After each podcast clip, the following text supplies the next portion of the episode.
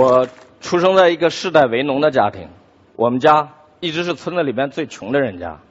于是我爷爷把家族的希望寄托在我身上，给我起了一个名字，叫黄玉浩。他对我的期待是最后一个字，浩然正气的浩。他对我说：“人活着要有正气。”所以，在他去世的那一年，我成了《新京报》的一名调查记者。实际上，选择这个职业与我的父亲也有着非常重要的关系。他一直在我面前念叨：人穷就人怂，人怂就被人欺。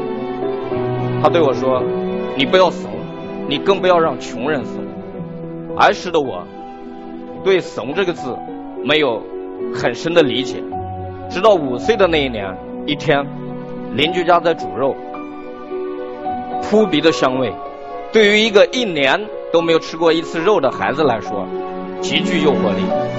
我咽着口水，眼巴巴地站在邻居家门边，几个半大的孩子恶作剧给我扔了一块生肉，我当时从地上捡起来，塞在嘴里，开心的大嚼着。被路过的父亲看到了，他劈手把我的肉打到地上，狠狠地抽了我一个耳光。把我拖回了家。很多年以后，我一直记得父亲的那个耳光。我知道他对我的教导是：不要因为贫穷而认死，而丧失尊严。那个时候，我下定了一个决心：我要为千千万万像我父亲这样贫穷而平凡的人们，做他们的眼睛、耳朵和嘴巴。帮他们去看、去听、去说出他们的声音，让他们不再因为贫穷而认怂。所以，在我人生的第一个采访本上，我写下了这样一段话：我将誓死捍卫你说话的权利。两千零八年，某地书记修了一栋白宫大楼，像美国白宫一样豪华奢侈。而当地的老百姓却一贫如洗。媒体戏称他为“白宫书记”。为了调查他，我在当地卧底暗访了二十二天，期间不明身份者对我几乎接近二十四小时的跟踪、阻挠。有一天，一个当地的开发商拎着沉甸甸的一塑料的塑料袋的钱冲进我的房间。对我说：“兄弟，你还年轻，稿子别写了。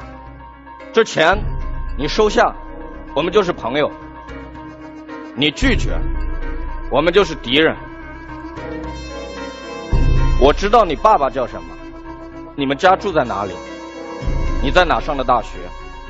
我可以发誓，这个事情天知地知，你知我知。”我说：“不是的。”只要我知道这个事情就不行。报道刊发以后，该书记被双规，后判刑死缓。同样在那一年，我到山东新泰调查十八名上访农民被强送精神病院。为了取得第一手的证据和材料，我只能冒充被关押者的亲属。到精神病院送了一星期的饭，取得了上访者写在烟盒纸上的一串绝密的名单和证据。当时一位年近九旬的一个老人握着我的手对我说：“王记者，这是我的身家性命，我把我们的身家性命交给你，你一定要对得起我们对你的信任。”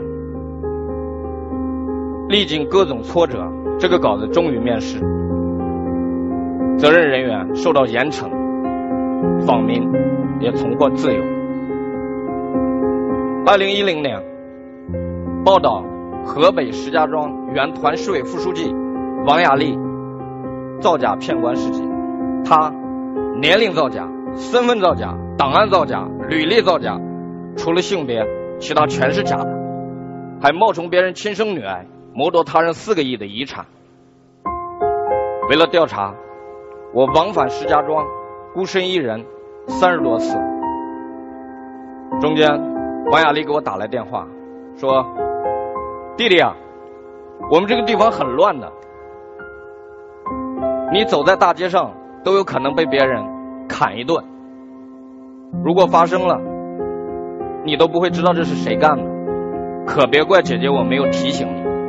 你也不要以为这是姐姐我干的。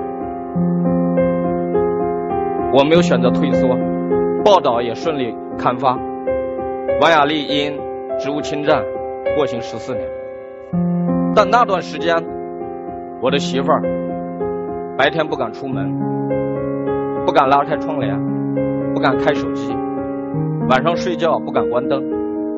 我出差的时候，如果她打不通我的电话，我一直在那等，直到打通电话为止。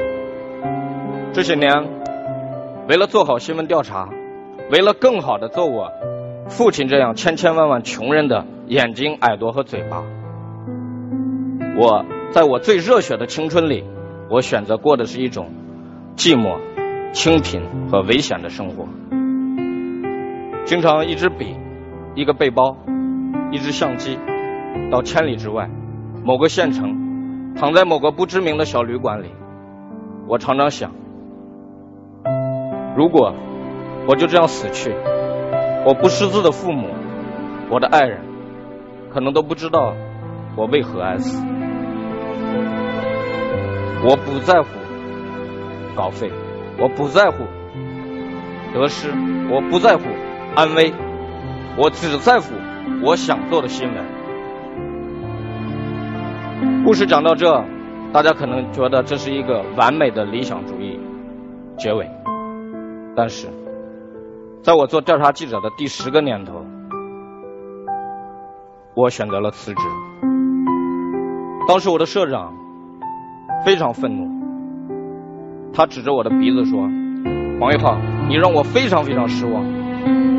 我曾经把你当成八零后记者的标杆，可是你背叛了新闻，背叛了理想。”我说：“社长，我今年三十岁了。”刚刚成为一名丈夫，即将成为一名父亲，我害怕得失，我害怕安危，我需要陪家人，我再也无法做到我心目中那名纯粹的调查记者，因为在我心目中，一名调查记者就应该不计稿酬，不计得失，不计安危，耐得住寂寞，守得住清贫，抵得住诱惑。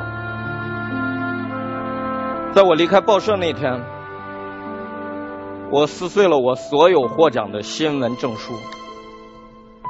那一刻，我哭了，因为我知道，我撕碎的不是一份虚荣，是我过去十年的热血青春，是我十年的新闻理想。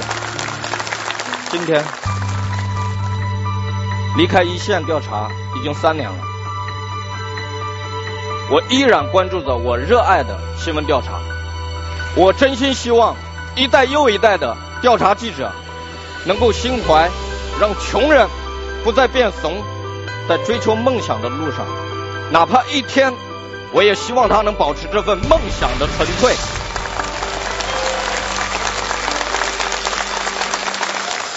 因为我坚信，理想若在，正义就不会消失。谢谢各位。好。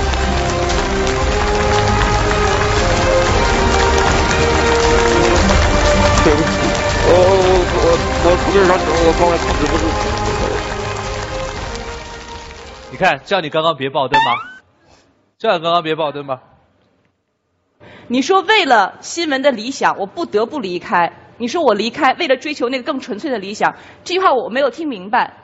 其实是这样的，因为调查记者这个职业，它是还是非常特别的，它需要你经得起造，特别辛苦，特别高压，然后耐得住寂寞，耐得住各种的威胁、恐吓、诱惑。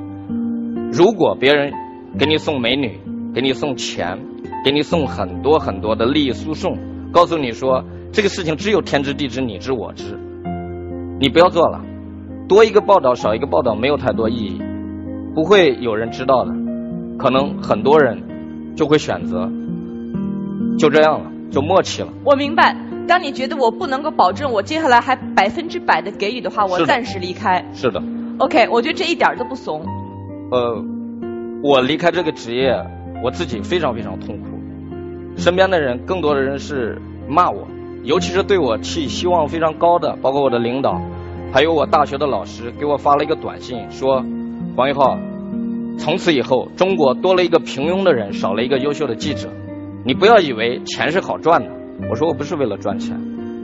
第二个让我难受的是我的媳妇儿，在我撕我那些新闻证书的时候，她问我为什么，我说我今天辞职了。她说你能干什么呢？你天生就是一名调查记者，你这么热爱这份职业，为什么要离开？我说老婆，因为我爱你，因为我要承担一个三十岁男人要承担的家庭责任，我可以自己不怕死，但我不能不考虑我的老婆和未来的孩子。我希望我的孩子知道，他的爸爸也有过梦想，也为了保持梦想的纯粹去做了斗争，去做了努力。